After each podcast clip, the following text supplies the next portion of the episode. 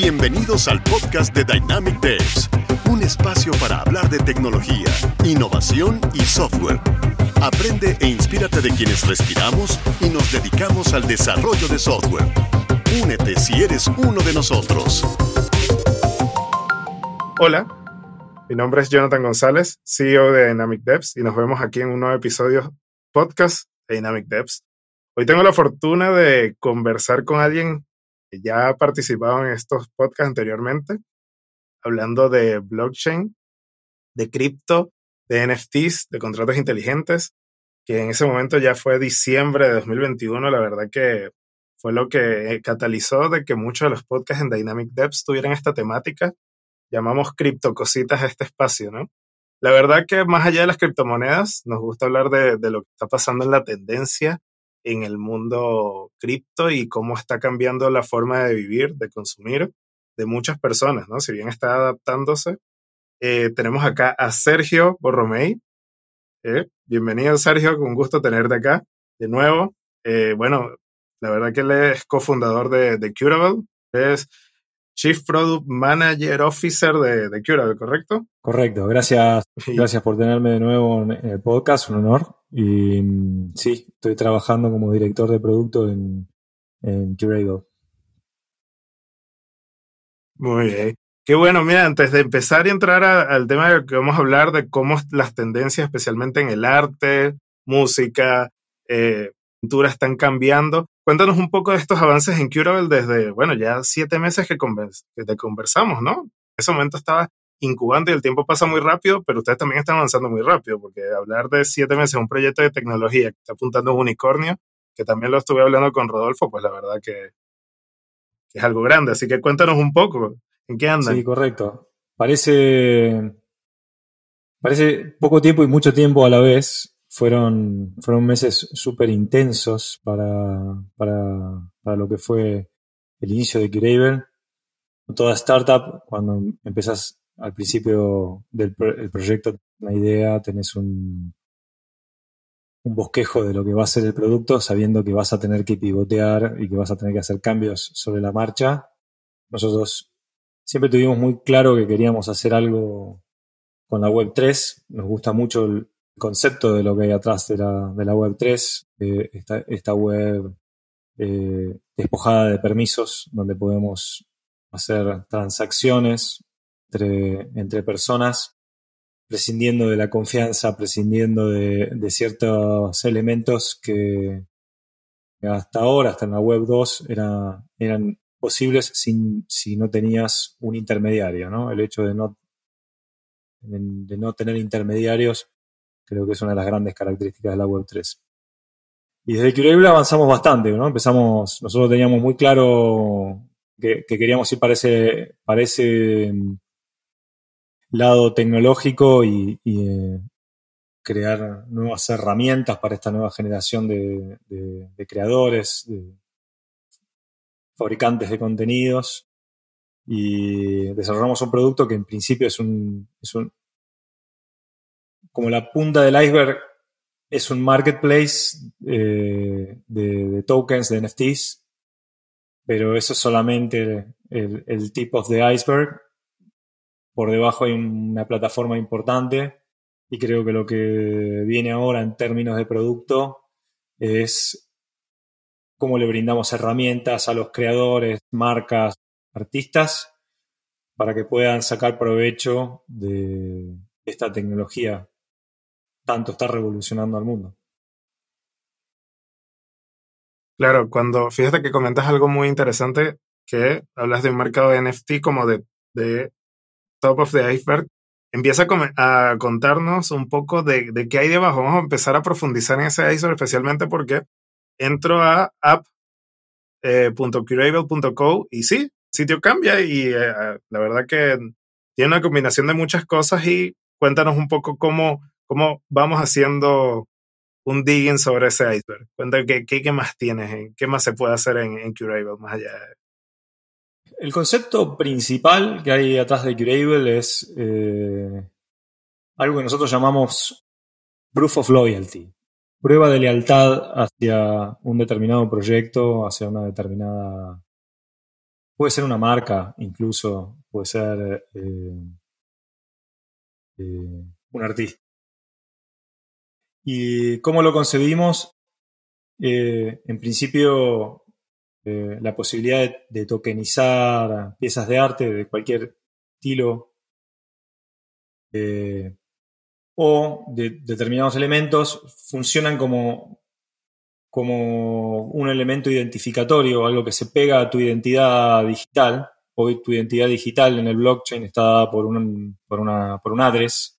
Eh, esa, esa, dirección es, tu, punto de entrada a, tu identidad digital.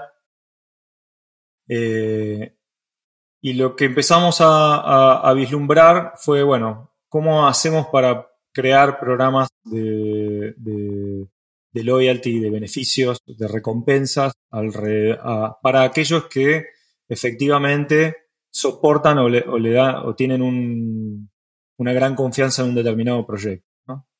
Eh, se me ocurren muchos ejemplos de cosas que estamos trabajando, pero en principio estamos trabajando en tres verticales importantes.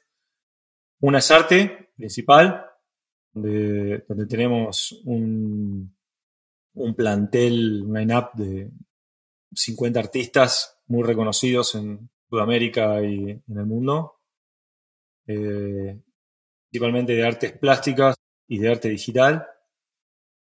Tenemos una vertical de coleccionables, que también es el otro rubro de NFTs que ha sido muy popular en el año anterior, en 2021.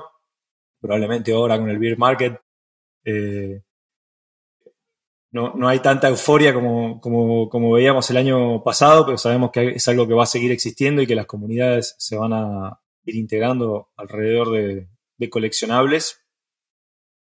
Y después tenemos un segmento de lifestyle muy importante donde, donde trabajamos con marcas de, indumentaria famosas.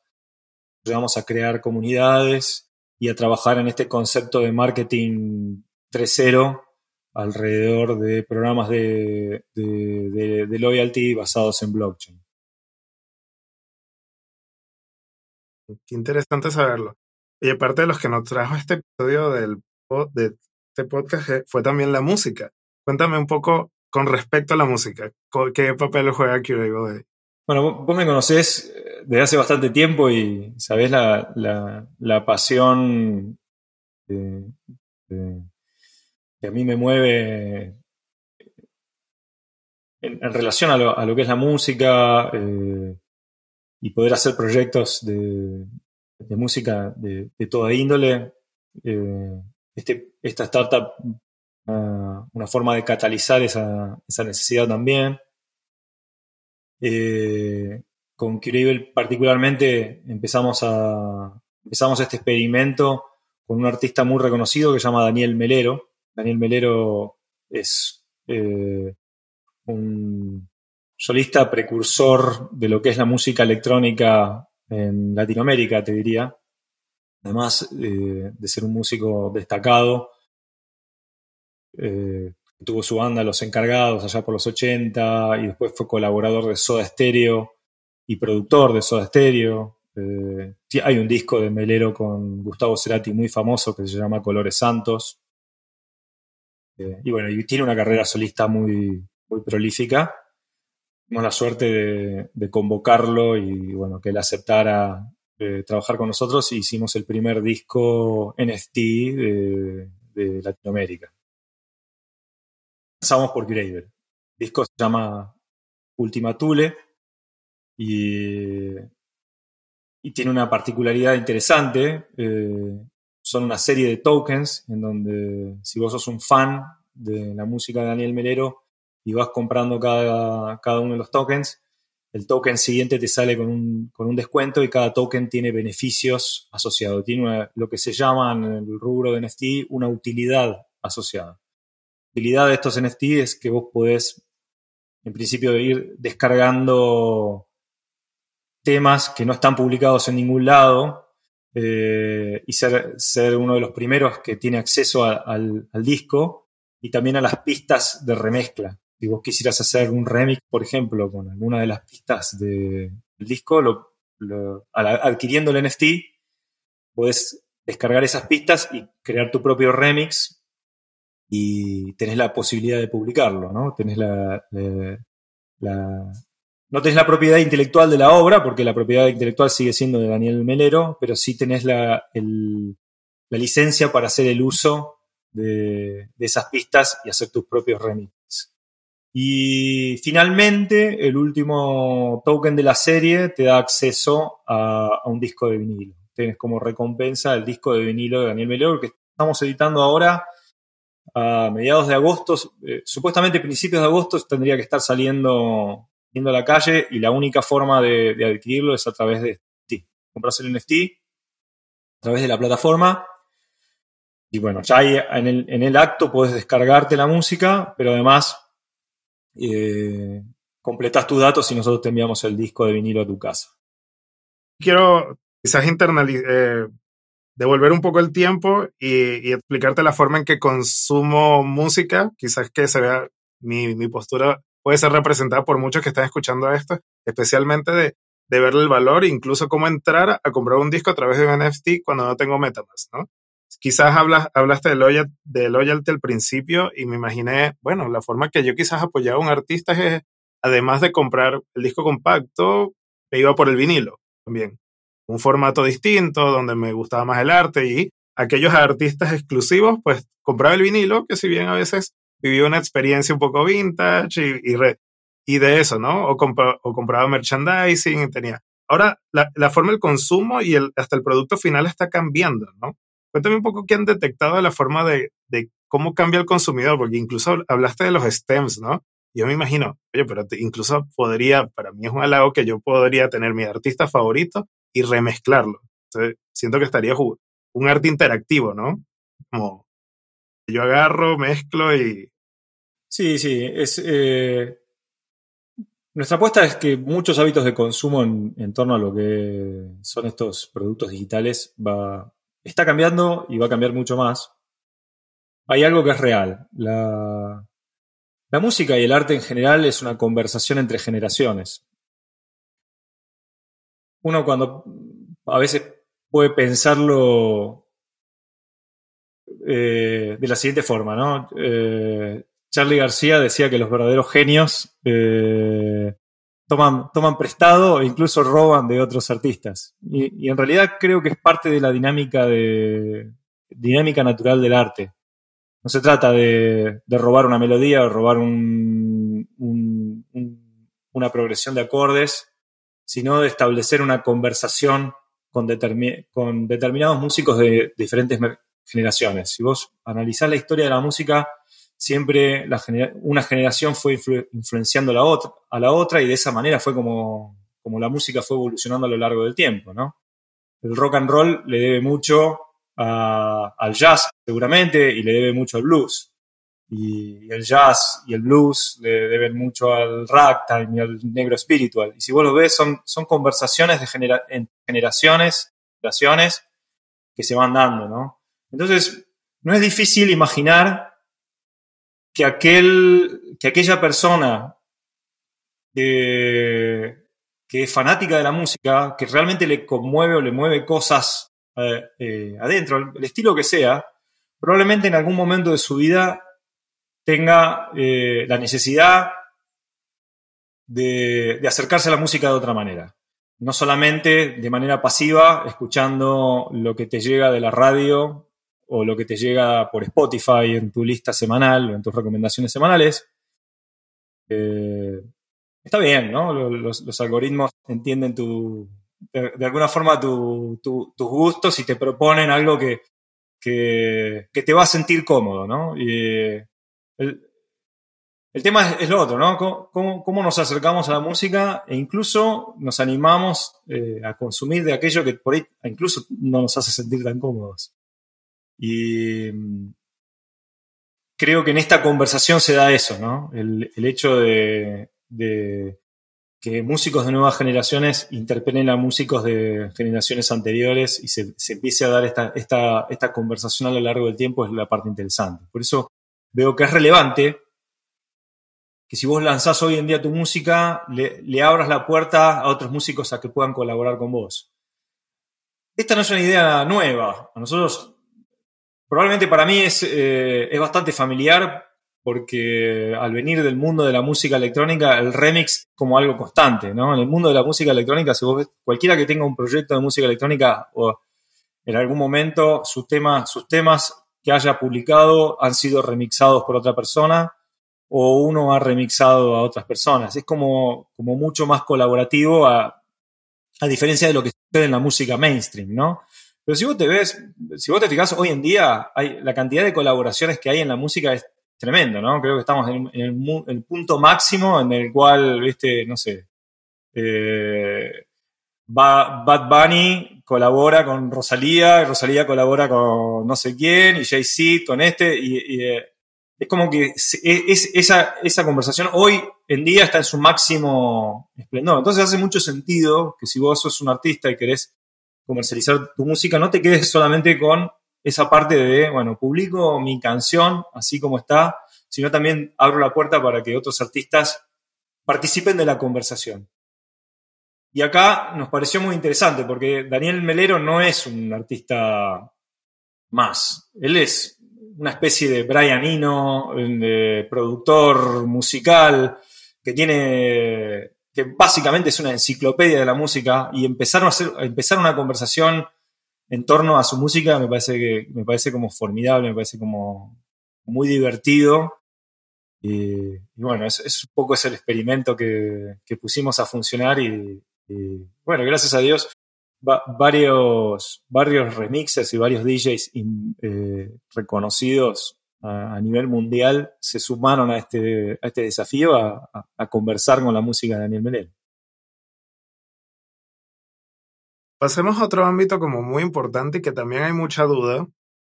Siendo para ti un tema súper natural, esta pregunta puede ser un poco delicada, pero hay personas que dicen, ¿por qué voy a comprar un NFT si tengo el MP3 o puedo descargarlo? ¿Qué, qué significa adquirir un NFT de, de, un músico, de un arte como esto? ¿Cómo, ¿Cómo, juega eso? ¿Cómo trasciende? ¿Me hace dueño de que estoy comprando? ¿Estoy teniendo una copia? Cuéntanos un poco cómo, cómo se desenvuelve cuando yo compro un NFT justamente en la música. Sí, eh, los NFT no vienen a resolver el problema de, el problema entre comillas, ¿no? De la de lo fácil que es copiar un archivo digital, ¿no? Sí resuelven el problema de poder establecer un registro de propiedad en cuanto a, bienes que existen en el mundo digital. Entonces, en ese sentido, el NFT te puede dar varias cosas. Eh, hay la posibilidad de acceder a contenido exclusivo es una, es una de las formas en las cuales eh, yo creo que podés, agregarle a esta, a esta nueva forma de comercialización. Recién hablábamos de los stems, o sea, las pistas para que puedas hacer remixes. De otra manera, no. Hoy, ¿cómo, cómo lo harías? Tendrías que ir a probablemente a un banco de, de, de remixes o un banco de stems y bajarte un pack X, probablemente no lo consigas. Digamos, esto es, es como, como parte misma, misma del disco. Y después está el hecho de poder pertenecer a la comunidad del artista. Eh, los artistas después, eh, a través de estos NFT, pueden identificar mucho mejor quiénes, eh, quiénes son los fans que, siguen, que tienen un contacto, que de alguna manera eh, han empezado a entablar esta conversación contigo. En las plataformas eso es muy impersonal, porque vos tenés a la plataforma de por medio, ¿no? Entonces, eh, y el dueño del protocolo es, Spotify o Tidal o la plataforma que tengas en el medio. El día que desaparece eso, ese, ese link virtual que existe entre el artista y el oyente desaparece, ¿no? o cómo, hace el artista para volver a conectarse con esa audiencia.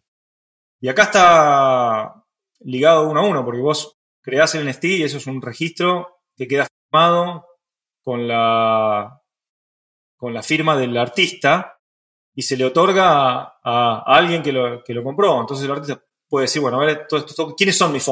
Y puede identificarlos si bien de manera anónima, los puede identificar en el blockchain y puede hacer cosas, como por ejemplo lo hicimos con Daniel Melero.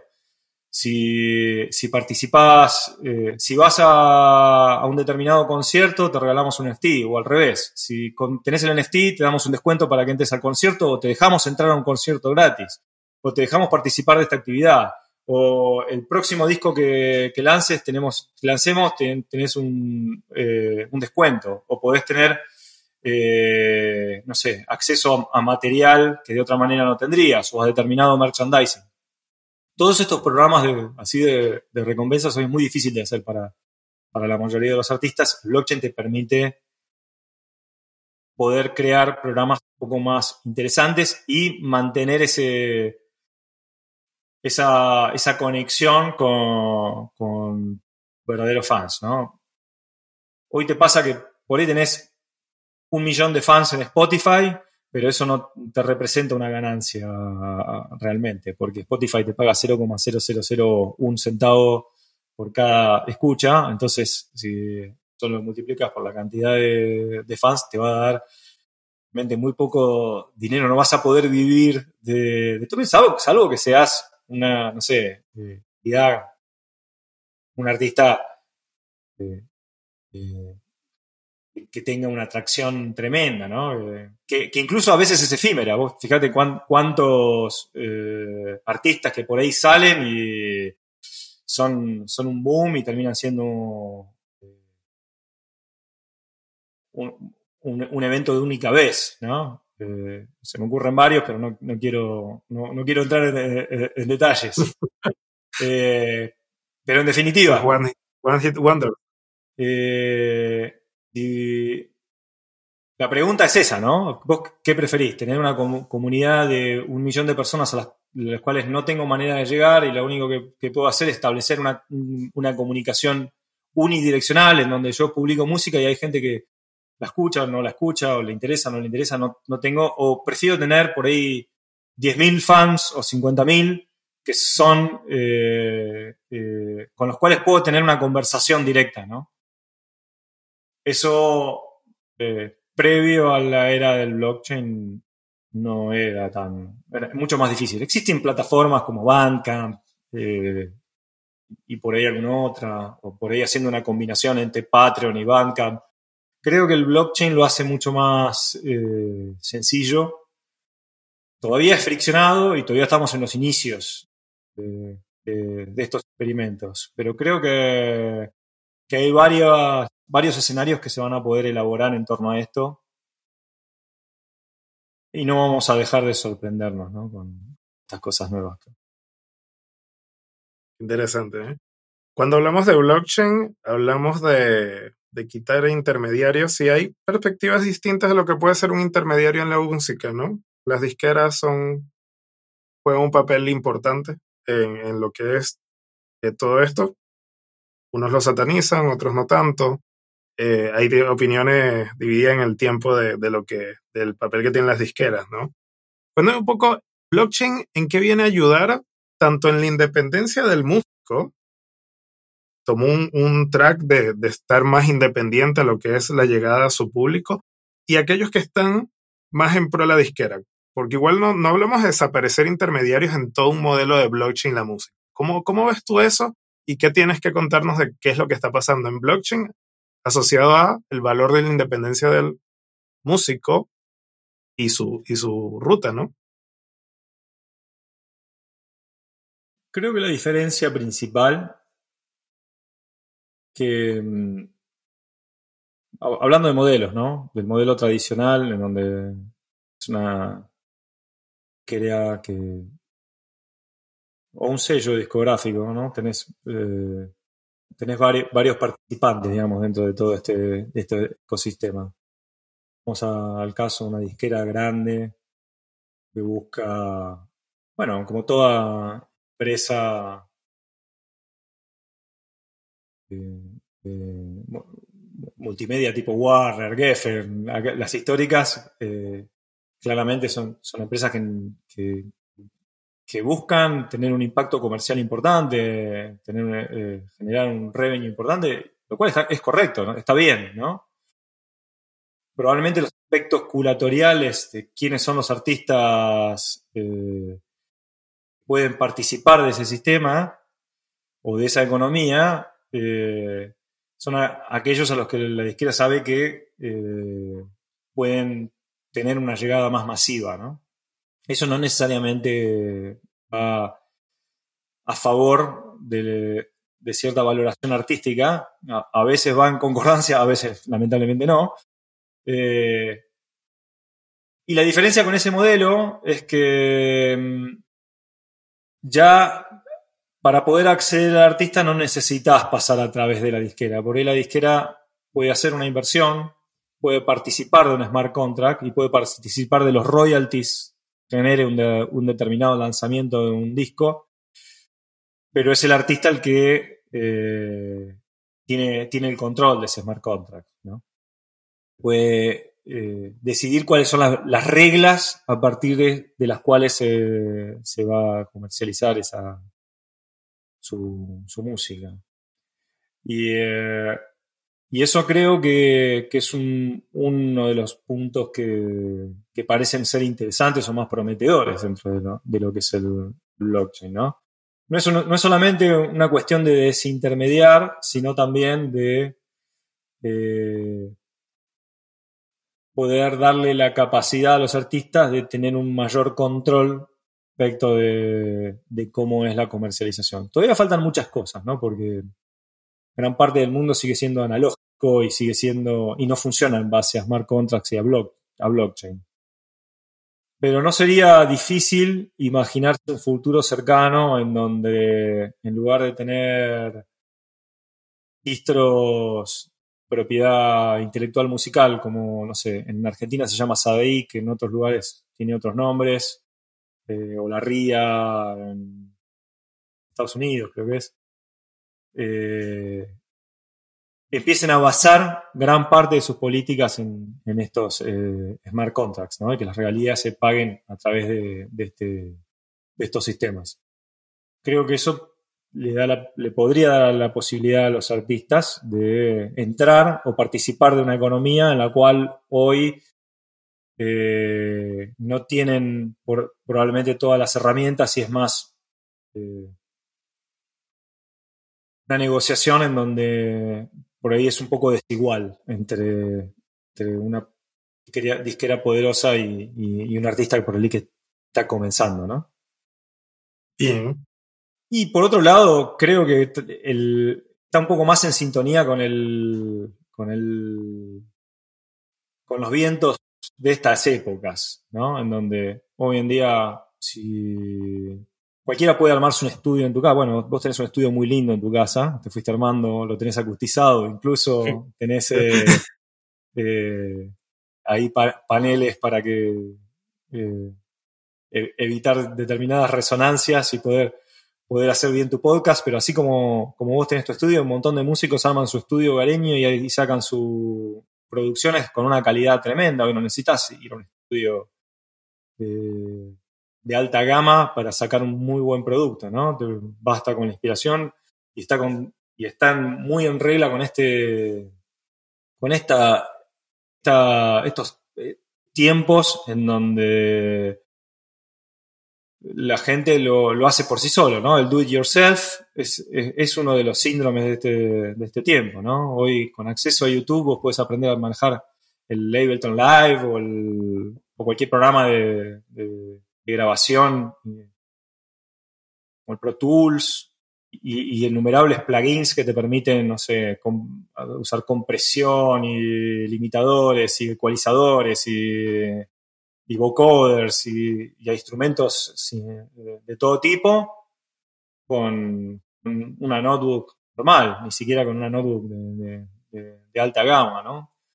Entonces, en, ese nueva, en ese nuevo entorno, en esa nueva economía, en donde cada vez hay más participantes y donde esto se, está transformando de una manera mucho más colaborativa, eh, creo que estas tecnologías empiezan a tener una, una relevancia diferente, importante, claramente. Interesante. Eh, en un momento comentaste sobre la creación de la música, que las generaciones se van hablando, pero ahora mi pregunta es, en el consumo, ¿pasa lo mismo cuando hablamos de NFTs y comprar música de esta manera? Estamos hablando que está apuntando más a, esta nueva generación, los centennials, la generación Z. ¿Cómo, cómo, cómo ves tú el consumo en, en edad, en rango etario de esto? Que sí, es interesante, ¿no? Eh, claramente los crypto natives o nativos cripto eh, vienen con otro chip en la cabeza, la gente que nació en el mundo cripto, que ya lo tiene incorporado cada vez más. Eh, no ven para nada extraño el poseer un, un asset digital. Lo ves, las nuevas generaciones, quienes juegan niños jugando Roblox, seguramente tenés sobrinos eh, que, juegan Roblox o van a Decentraland o a Sandbox.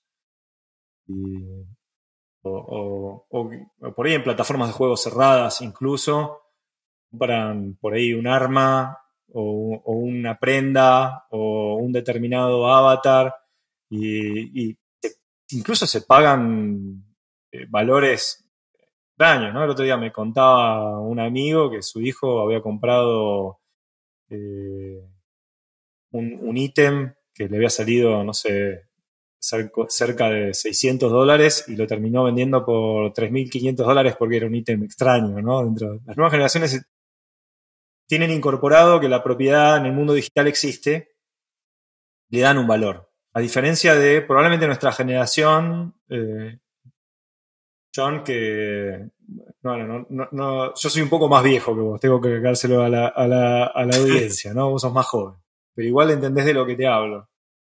Eh, nosotros venimos con una, venimos en, de, la generación del pirateo, ¿no? De piratear, del Pirate Bay, de, de Elite, de, de, bajar torrents, de, intercambiar archivos, no sé, y si, me, y si me voy más atrás de copiar disquets, ¿no? De acá para allá. Eh, entonces, eh, por ahí no tenemos tan internalizado el hecho de que, que existen ámbitos a los cuales hoy le llamamos metaversos, en donde existe la propiedad digital. Los metaversos, en definitiva, son un lugar en donde vos podés proyectar una, parte de tu identidad y esa parte de tu identidad eh, tiene acceso a un determinado registro de la propiedad y puede, puede ser dueño de cosas en ese ámbito. Las nuevas generaciones lo tienen incorporado y las viejas generaciones lo vamos entendiendo de a poquito que lo vamos digiriendo, ¿no? Sí. Eh, ahí nombraste, fíjate que nombraste de todos estos juegos y nombraste que tienes, puedes tener sobrinos y de hecho tengo un sobrino, un sobrino ratita que tiene 22 años que juega todo eso y además es product manager también una startup de NFTs y es como muy nativo. Y lo que más me sorprende es como la especulación es nativa también del asunto, ¿no? Él hace y directamente entiende, ¿no? Y, y la fluctuación de, de, todo lo que va a pasar. Yo, por favor, los 21 años estaba, estaba en otra cosa.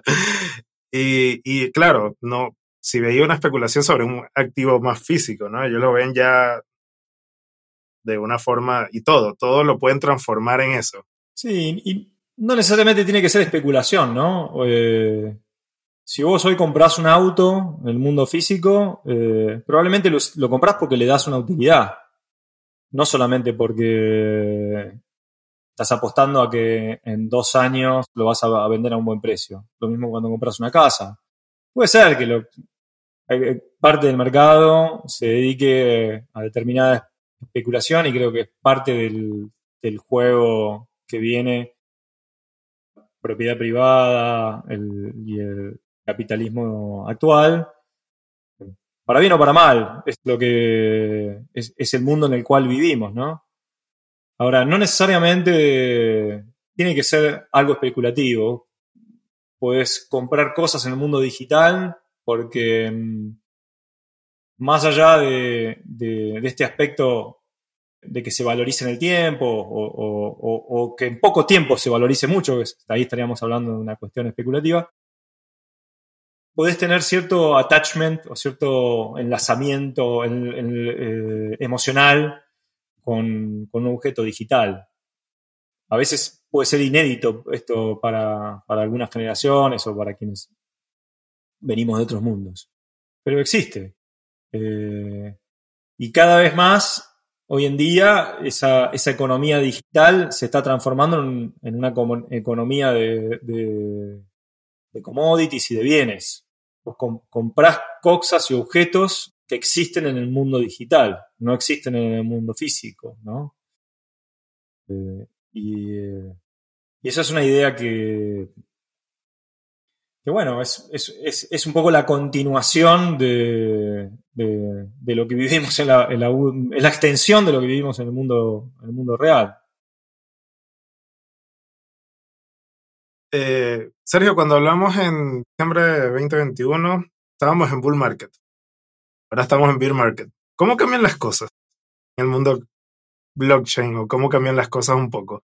Es regulación, eh, perdón, es, eh, se empieza a limpiar el terreno un poco de aquellos que estaban, que, ¿cómo ves tú lo que está pasando ahora? Sí. Está enfriando todo, se retrasa, salen aquellos que no aportaban valor. Y hoy estamos en un contexto mundial extraño, ¿no? Es un contexto turbulento. Eh, yo creo que que va más allá de, de, cripto. Hoy en día estamos en un bear market, pero que le ha pegado prácticamente a todos los mercados. Lo ves en el Nasdaq, lo ves en el eh, Standard Poor's 500, en, eh, en, todos, en Dow Jones. Cualquier eh, índice que veas le, ha, le ha golpeado mucho esta volatilidad que tienen varios orígenes y varios, varios elementos, ¿no? Tenés el cisne negro este de la guerra de Rusia con Ucrania, que desató un montón de cosas, ¿no? El, hecho, fíjate que eso empieza a, mover un poco el, mapa político, cómo lo, empieza a sacudir, el tema del precio del gas, cómo le empieza a impactar a Europa, cómo le impacta tremendamente a Alemania, donde donde Rusia es uno de sus únicos proveedores de gas, y cómo eso empieza a desestabilizar el euro, y hoy empezás a ver la paridad del euro y el dólar, ves que el dólar eh, se, está, se está fortaleciendo mucho respecto de las otras monedas, lo ves por varias razones, ¿no? Uno, por la, política tan dura que tiene la Reserva Federal de Estados Unidos en este momento con las tasas de interés, justamente para eh, frenar un poco este suministro de, dinero e impresión de, billetes descontrolada que tuvo durante la pandemia, ¿no? Durante, hubo una expansión monetaria de casi 40% durante la época de pandemia y eso obviamente iba a reflejarse en... Hoy lo que estamos viendo es que se empieza a reflejar en la inflación. Estados Unidos tiene una, está en un proceso inflacionario de... Llevan un, casi nueve puntos de inflación en lo que va del año, lo cual es casi inédito en Estados Unidos. Eh, y lo estás viendo en todos lados. Acá en Chile lo estamos viendo, eh, vos ves que el precio del dólar sube, no son casualidades, digamos. Todo esto es, parte de, un montón de cosas que están pasando en el mundo y obviamente eh, en ese contexto tan complejo, los grandes fondos de inversión deciden moverse de inversiones de mucho riesgo a, a lugares donde puedan hacer hedge, es decir, protegerse de los embates y poder proteger el valor de, sus inversores.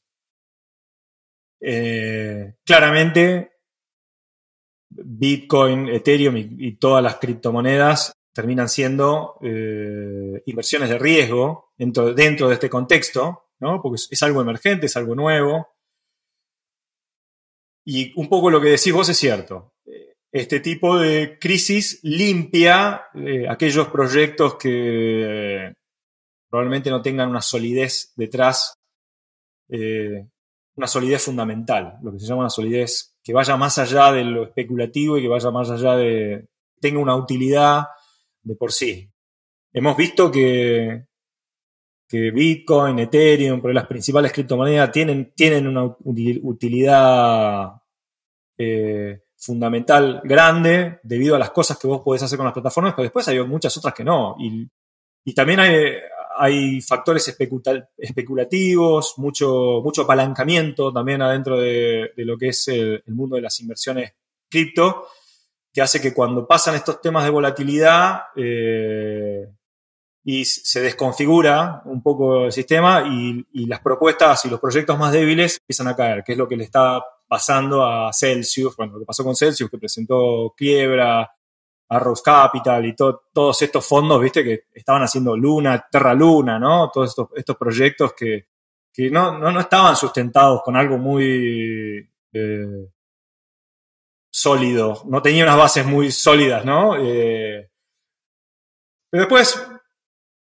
eh, ves que proyectos más sólidos siguen teniendo. Más allá, uno dice, bueno, pero va, el Bitcoin, ¿cuánto bajó? Esta vez llegó un, máximo de 69 mil dólares, hoy está en 21, 22. Eh, ¿cómo, ¿cómo, puede ser? ¿Eso, ¿Eso significa que es muy de... No, es volátil porque, porque obviamente es, es, sigue siendo un, un, asset muy nuevo, no, no, tiene... Y todavía hay muchos participantes que están entendiendo qué es el Bitcoin. Que esa es la, es la verdad. Hoy quienes participan del, de, lo que es el mercado de, Bitcoin, Ethereum, eh, no, es, no es el gran público masivo, ¿no? Sigue, sigue siendo, sigue, aunque, aunque sea cada vez más popular, sigue siendo nicho, ¿no? Y sigue siendo una inversión de riesgo y sigue teniendo volatilidad. Esa volatilidad es, esperable que se vaya reduciendo conforme vayan pasando los, los meses espero que no años, pero sí, sí conforme vayan pasando los años, se va a ir reduciendo esa volatilidad porque la gente va a ir entendiendo de qué se trata, ¿no? Lo que hay, detrás de eso. Tengo, tengo otra pregunta.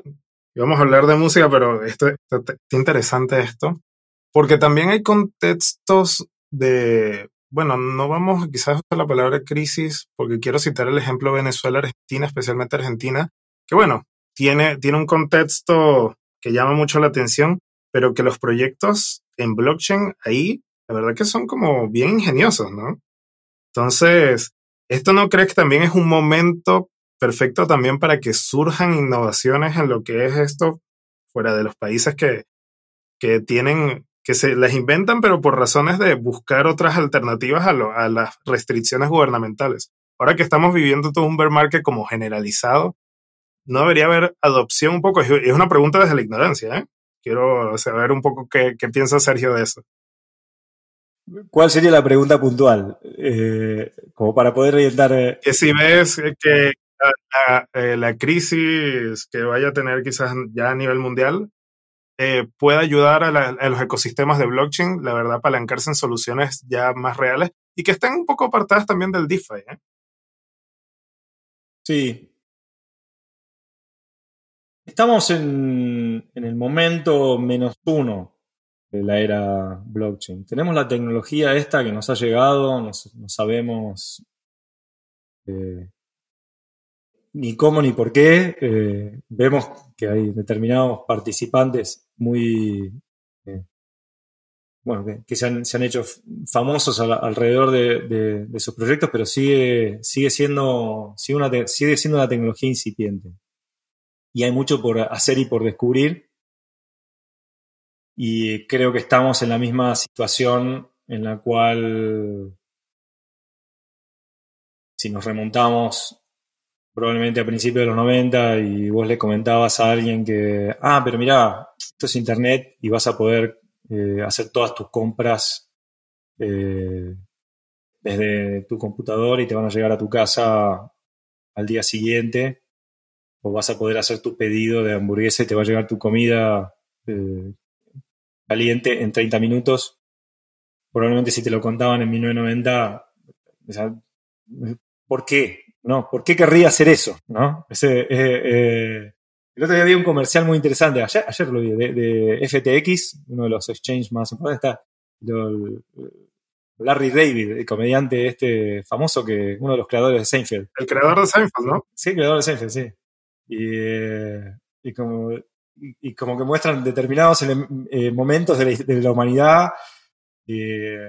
El primer momento es, llega alguien con una rueda y se la muestra a, no sé, un rey o algo y dicen, miren, descubrimos e-, esto, le llaman la rueda. Y el rey lo mira y dice, ¿para qué queremos eso? No, no, no lo necesitamos. O sea, a veces es difícil encontrarle el, valor a las nuevas invenciones eh, o entender el uso que se le va a dar a, a, determinadas inversiones. Hoy vos ves una rueda y te resulta evidente para qué sirve porque ves ruedas en todos lados y naciste con la rueda y no, no, te, no te imaginarías hacer las cosas de otra manera. Pero, sin embargo, a la humanidad le llevó muchos años descifrar que la rueda era la forma para poder eh, la mejor forma o la mejor, eh, el mejor elemento en el cual vos podías eh, transportar una carga, ¿no? Entonces, con estas inversiones pasa lo mismo, ¿no? Con Internet pasó lo mismo, lo pasa que se aceleró mucho y, y con blockchain va a pasar lo mismo, pero la diferencia es que hoy en día somos muchos los que estamos participando de este y que le estamos dando pensamiento y la información fluye muy rápido. La velocidad con la que fluye la información es mucho más rápido. Vos podés ser un experto en cripto en una semana, si, te lo propones, ¿no? Empezás a ver tutoriales, formás acá, ah, y vas a salir en una semana entendiendo bastante bien qué es lo que está pasando en el panorama. Probablemente te lleve más, te lleve menos. Cualquier mente esté trabajando hoy en día o en tecnologías o, que, esté conectado a Internet constantemente, no, le lleva ningún esfuerzo acceder a esa información. Por eso yo creo que, estas utilidades se van a encontrar eh, rápidamente. Respecto a lo que vos decís de la crisis, siempre las crisis han desatado lesiones, ¿no? los momentos de crisis eh, es donde vos te das cuenta que donde aparece la verdadera creatividad del ser humano, ¿no? es, esa creatividad de resolver esos problemas y, pensar fuera de la caja.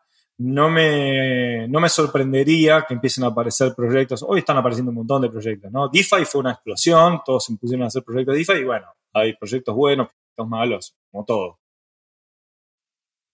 probablemente estas crisis eh, ayuden a acelerar la, adopción y en, países, estados, naciones donde tienen monedas soberanas débiles, puede ser el caso de Venezuela eh, o Argentina, creo que el mundo cripto le, da, da, una oportunidad, ¿no? Hoy pasa algo, hay un montón de cosas que pasan abajo del radar que vos no lo ves en las noticias, ni lo ves... Eh, eh, pero hay mucha gente que trabaja en cripto y no es gente pudiente, gente que está en el mundo de las inversiones, sino, sino que gente que trabaja en el día a día, ¿viste? Que está viendo ver cómo hace para que no se les desvalorice el peso, cómo lo... Eh, tenés restricciones porque no podés comprar dólares, entonces compras una stablecoin y eh, y bueno, y stablecoin ves cómo la, la cambiás y después tenés eh, lo que se llama en Argentina cuevas digitales en las cuales vos pasás eh, una criptomoneda y te dan dólares. Esto me lo contaron, yo no, nunca participé. Pero, pero cuenta, cuéntanos lo que te contaron, ¿eh? No, no, pero viste, esto es algo que, existe, ¿no? en,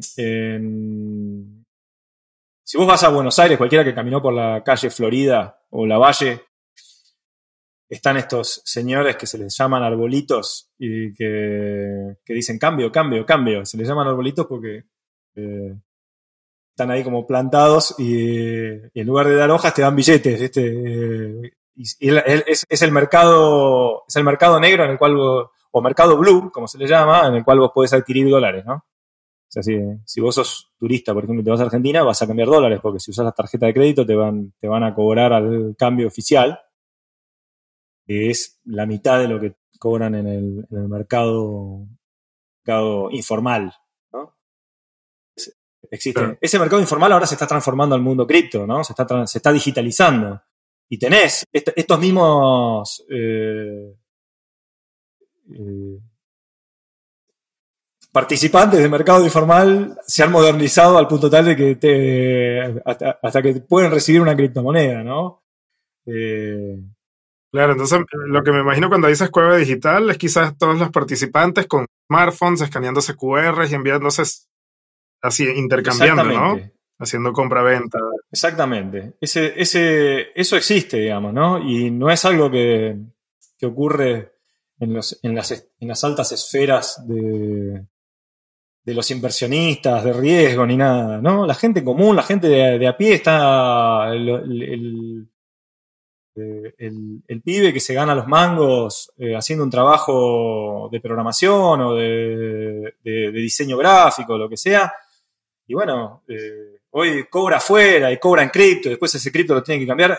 Hay toda una economía alrededor de eso porque los, gobiernos, los Estados-nación no, están pudiendo dar una respuesta a, esto, a estos problemas. No, están pudiendo resolver los problemas. Los está excediendo. Evidentemente hay algo que yo no sé si es por incapacidad o por, por incompetencia, por falta de entendimiento, porque probablemente no sea una prioridad.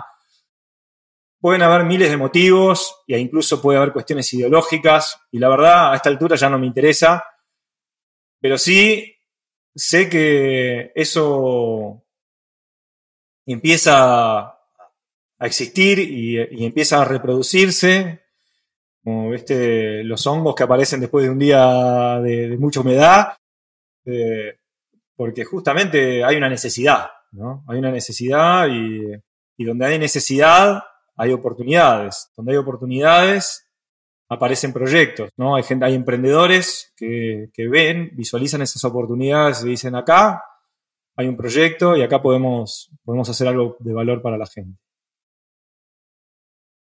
Bien.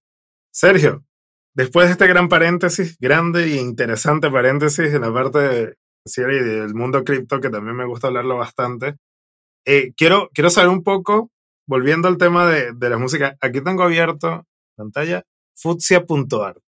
Quiero, quiero que me comentes un poco de, ese proyecto, que estás involucrado y cómo tiene, que, ahora que estás teniendo un proyecto que cataliza tu, gusto por el arte, ¿tienes proyectos personales? Ahora, ¿qué haces tú siendo una mente tan inquieta? Eh? Ahora entendiendo que ahora, ¿en qué andas metido? Cuéntanos un poco. Sí, eh, en algún momento voy a tener que dejar de, empezar nuevos proyectos, porque voy a tener que dejar de dormir seguramente, pero eh, pero como, como decís, eh, tengo una mente bastante inquieta y, creo que ya al borde de lo patológico empiezo proyectos porque me gusta y, le pongo toda la pasión y me, me, fascinan las cosas, todas estas cosas tecnológicas y, y bueno, si están relacionadas con algo artístico, mejor todavía. Y paralelamente a Curable, eh, inicié un proyecto que era un anhelo que tenía de hacía mucho tiempo, que era poder hacer un sello discográfico, un sello por el cual pudiera editar música y crear una comunidad en torno a ese sello. Esto no es algo inédito, es algo que existe, sellos hay miles, eh, sobre todo en lo que es música electrónica. Y el sello funciona como una especie de, curador, ¿no? es como una especie de curatoría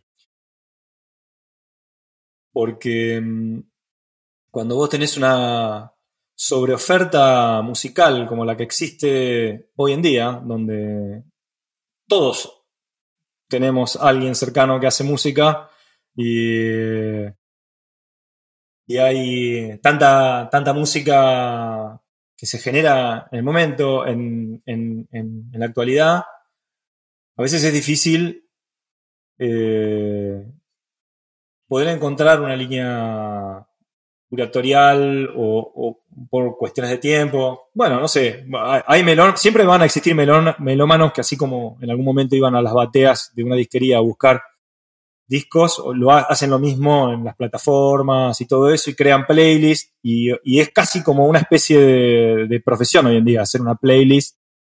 Viste que en las plataformas vos creas una playlist eh, tenés miles y miles de seguidores, esa playlist se transforma en algo, en una especie de lo que era el sello musical antes, ¿no? Eh, la gente va, ya no escucha al artista, va, va al que confecciona la playlist, porque hay tanta oferta musical que escucha. Y, si te pones a ver el descubrimiento semanal y vas a escuchar 50 canciones mal, que no te gustan y una que por ahí te gusta, o dos que, o dos que te gustan, o dos que realmente te gustaría eh, conservar, ¿no? y el sello musical tiene ese rol dentro de la industria. De alguna forma reúne un conjunto de artistas que tienen un hilo conductor. Un hilo conductor, en el caso de Fucsia, el hilo conductor somos Dilo y yo, que somos dos músicos que venimos haciendo música. Dilo es eh, mi socio y que en este, en este proyecto y que, que él ya fue, ya tuvo su sello en los años, hace 15 años, tenía su, sello y, yo fui parte de él, eh, generosamente me convocó a, ser parte de su sello, tuvimos algunos releases. Y bueno, varios años después nos volvimos a juntar en la época de pandemia a, hacer música por internet, así covers de, bandas de, post-punk, tipo, no sé, The Cure y, Joy Division.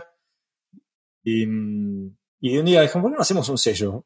si tenemos gustos similares, hagamos y, conocemos, conocemos, tenemos muchos amigos que se dedican, que son muy buenos, por ahí no son tan conocidos.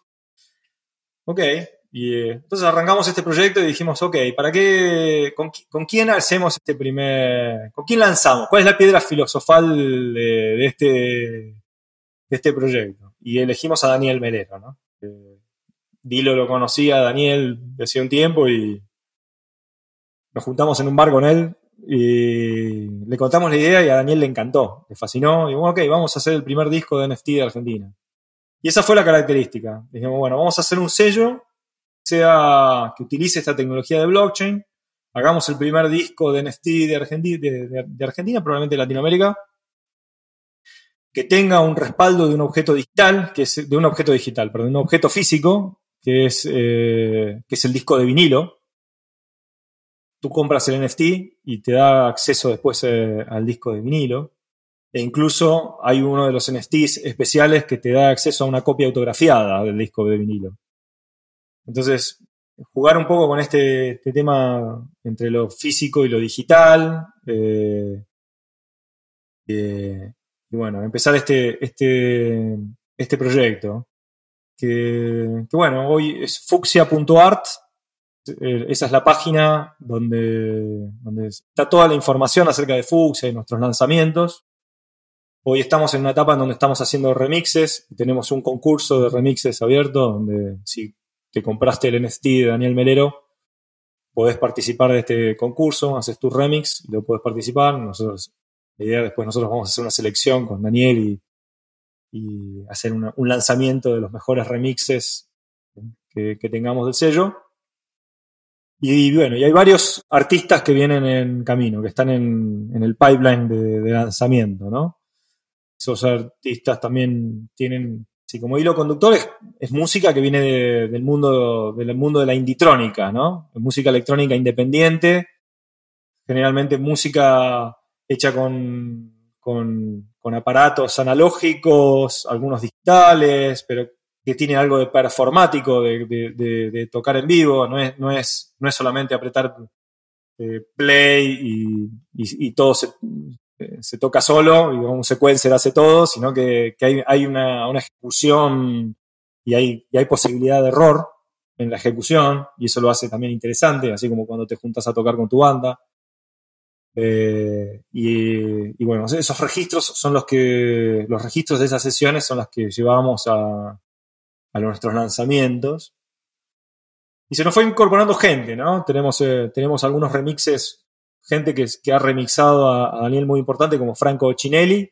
Franco Cinelli es un DJ superstar eh, eh, nacido en Rosario. hay una nota muy interesante, una entrevista que le hicimos a, Franco ahí en portada de, de Fucsia. Y bueno, ha tocado con todo el mundo, con Villalobos, en todos los, lugares más importantes de Berlín, España, de toda Europa. Eh, es un DJ muy importante. Lo mismo Alejandro Vivanco, que es chileno. Alejandro Vivanco es un DJ chileno famosísimo. Eh, por ahí famosísimo en el underground de lo que es la música electrónica, ¿no? No, no, no, no es famosísimo a nivel, no sé, Rosalía. Eh, pero sí, sí, el que está en la música electrónica o en determinados segmentos sabe quién es, quiénes son estos personajes. Mariano Marcial es otro, también de Rosario, eh, muy conocido. Mariano yo lo conozco de hace muchos años. En alguna época hacíamos, hacíamos temas y se los temas los usaba Hernán Cataño, otro DJ famoso de, de, Argentina.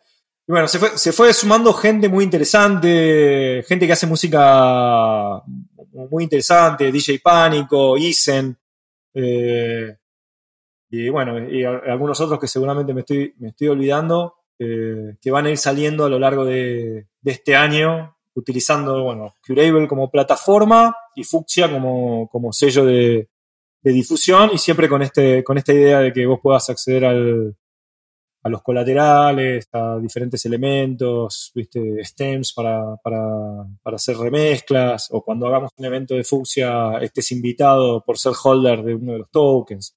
Todas esas cosas son cosas que tenemos en la, eh, como expectativa de, de realizar este año. No, súper interesante. De hecho, aquí estoy, estás hablando, estoy explorando el sitio donde nombras todo. También está Janot.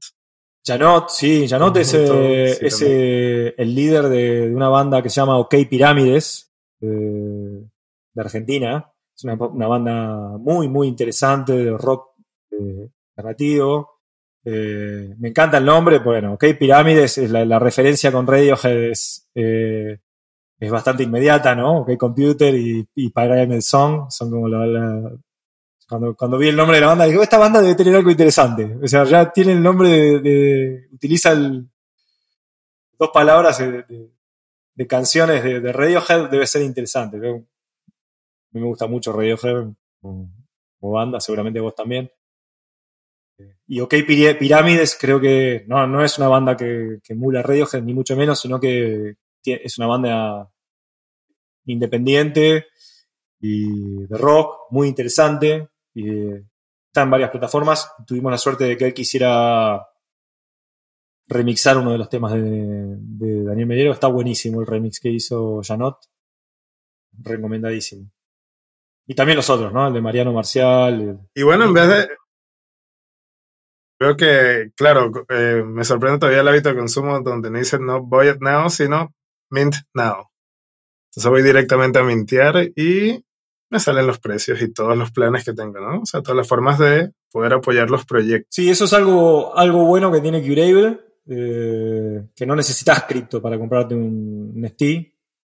Nuestros tokens son, son baratos, no, son, no es como un Board 8 que vale, no sé, 50 mil, 60 mil dólares. Nuestros tokens son muchísimo más humildes, muchísimo más humildes en términos de precio eh, en términos de valor, creo que, son mucho más valiosos que una figurita de un monito. Bien, bueno, serio, la verdad que qué bueno ver, ver que en los múltiples proyectos está todo integrado, ¿no? Fíjate que de Futsia pasé a Curable y bueno, ya, ya puedo comprar el NFT de, los proyectos que quiera. Sí, lo puedes comprar con tarjeta de crédito, esa es una, parte inédita, digamos. Eh, eh, lo otro interesante es que Curable, si no tenés una billetera, si no tenés una wallet, eh, podés comprarlo igual y descargarte los, los, stems, todo. Puedes acceder a, todo lo que es el NFT y los colaterales. Eh, como que crea, crea una wallet por vos y, y eso hace que el día que vos quieras tener tu propia wallet, te transferís el NFT a tu propia wallet. No hay problema. Eso no. Claro. Pero si no sabes nada de cripto, eh, no, no, no necesitas saber nada de cripto para poder adquirir NFT. Esa, era un poco la idea detrás de este flujo. Vos vas, minteas tu token y si no tenés una wallet no pasa nada. Seguís en la web 2.0 con tu cuenta de Gmail y el día que, quieras evolucionar a tener tu propia wallet, lo haces y te lo transferís a tu wallet cripto. Bien. Sergio Borromei, acá invitado especial para hablar de de NFTs, de Curable, de, de, música, de todo. La verdad que ha sido un gusto tenerte acá nuevamente, profundizando en tantos temas. La verdad que hemos hablado bastante, ¿eh? La verdad que sí. Así que la verdad que gracias por aceptar la invitación nuevamente, eh, Sergio. Es súper es súper chévere tenerte acá y, conversar de tantas cosas, de lo que estás haciendo. Así que nuevamente eres invitado, ya no queda en la cortesía. Está corroborado de que, de que se puede haber una segunda parte, una tercera, una cuarta.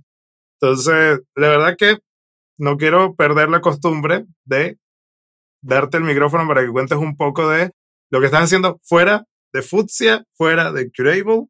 Cuéntame, ¿qué libro estás leyendo? ¿Qué le quieres recomendar a la audiencia? ¿O qué, qué estás viendo? ¿Qué serie ves? ¿Qué juego videojuego estás haciendo? ¿Qué? ¿O estás, o estás inmerso en esas dos cosas? Eh, bueno, primero gracias por, por, la invitación, ¿no? Siempre, siempre un placer participar. De, bueno, es la segunda vez que participo y, me encantan las preguntas que, que haces, cómo, cómo, conducir las entrevistas. Así que gracias por, por la invitación. Eh, y hoy, eh, la verdad que me, me, gustaría recomendar un libro eh, que sea inspirador para, para, mucha gente, pero, pero no lo tengo realmente. Pero puedo recomendar un disco, por ejemplo. Muy bien. Puedo recomendar, eh, puedo recomendar más de un disco. Eh, y no recomiendo un libro porque en, esta en, en, este último tiempo, la verdad que el tiempo de lectura se lo he dedicado a, a, a cosas muy técnicas, ¿no? Realmente me, me, tuve que focalizar y meterme de lleno eh, en, en, lo que es el diseño, desarrollo de producto y en donde... Y la verdad que las cosas que leí para la mayoría de los mortales son muy aburridas. Eh, tienen que ver con, con Unity, metaversos, 3D, Blender entonces, eh, he consumido mucho de, esa, de esa literatura aburrida técnica por una cuestión de necesidad, pero no he dejado de escuchar música en, en el camino, ¿no? Así que, así como, como adquisiciones de los, de los últimos tiempos, eh, me gusta mucho el último disco de Kurt Vile. No me acuerdo cómo se llama, pero está, está en todas las plataformas. De Kurt Vile, es con K y con Vile al final. Eh, me parece como un disco muy amable que te puede acompañar en, mu en muchos momentos, sobre todo gente que trabaja con, la, con el computador como nosotros. Eh, eh, bueno, hay gente que les gusta el death metal cuando programa. Conozco a varios de esos. Probablemente vos seas uno de ellos. y escuchan death metal y están con Cannibal Corpse y están felices programando y escuchando a Cannibal Corpse. Está perfecto. No. Si te doy un secreto, nuestra CBO, ella le gusta escuchar black metal y seguro y ella lo escucha trabajando. Bueno. Black metal noruego bueno, perfecto. 90, ¿eh? Eh, eh, después me gusta, eh, tengo el disco Lovers Do de, de, de, Bruno Ponsato. A ver, si me das un segundito. Este otro es muy interesante. Este, eh, no, sé, no sé si alcanza a ver, es de Nicolás, Nicolás Shar. Nicolás Hart y se llama Space is Only Noise. Nicolás Hart es, es chileno, es un artista chileno, hijo de, de, un, de un, artista plástico chileno. Eh, bueno, también de apellido Sharp, no me acuerdo el nombre de, del padre de Nicolás, pero soy, más fan de la música que, del arte plástico de, del padre. El padre fue muy interesante, fue el, que puso, fue en los 90 creo, que en Times Square hizo una obra, hizo una obra en Times Square. ¿Conoces Times Square en Nueva York? Es esa, esa esquina, viste, que es, eh, es, es, icónica, ¿no? Es una esquina que, que son varias esquinas y, y, como que es todo, todo, todo, iluminado, ves varias diagonales, ¿no? Eh, el padre se llama Alfredo Yar, Alfredo Yar el padre. Este, este, este artista, Alfredo Yar, hizo una obra que. en Times Square, que, que es el mapa de Estados Unidos y con un título que decía This is not America. En el corazón de Gringolandia, ¿no? Imagínate, ¿no? This is not America. y, eh, y, llevando a la reflexión, ¿no? De esto, esto de que eh, los mal llamados americanos o estadounidenses, eh, en realidad creen que América por ahí es solamente Estados Unidos y América es un poco más que, que, que lo que está después de... Totalmente. Yo pensaba que era un mito cuando me decían en Estados Unidos, Welcome to y, America. Yo, ¿ah? Exactamente. Y, y este, el, eh, Alfredo, Alfredo Yar hizo esa obra, fue, fue tremenda, bueno, muy, muy conocido por eso y por muchas otras cosas más. Y el hijo tiene, tiene un proyecto que es muy interesante. Ese, ese disco es fantástico. Es se lo estuve escuchando, estuvo sonando en este... Tiene ya varios años, no es un disco nuevo. Eh, y es muy recomendable para todo público. No, no es para un público elitista ni nada. Es un, es un disco muy ameno también. Qué bien. Me gustan tus recomendaciones, no suelen recomendar música, así que las aprovecho y ya puse acá el disco Core Bile acá para escuchar de inmediato después de terminar. ¿eh? Así que muchas gracias, Sergio, la verdad. Eh, de nuevo, cuando quieras podemos conversar. Así que, bueno, también aprovecho a felicitarte por todo lo que estás haciendo eh, en tus proyectos. con el equipo de Dynamic Devs está al tanto de todo lo que está pasando, así que la verdad que bueno, gracias por, por, la conversa. Bueno, es, es importante. Eh, ustedes nos, han dado una manito ¿no? con, con, esto, con este proyecto, así que eh, vale, vale destacar el, el, el esfuerzo de, de, Dynamic Devs. Eh, es, es, parte importante también de, de todo esto, ¿no? Como, como socios estratégicos. Ah, muchas gracias, Sergio, la verdad. Lo apreciamos mucho. Muchas gracias por la oportunidad también. Síganos en nuestras redes sociales, LinkedIn como Dynamic Devs, Twitter, Facebook, YouTube como Dynamic Devs también y estamos atentos a otro episodio del podcast de Dynamic Devs. Chao, chao. Gracias por sumarte al podcast de Dynamic Devs. Síguenos en Instagram, LinkedIn, Facebook, Twitch, YouTube como Dynamic Devs y en Twitter como DevsInfo.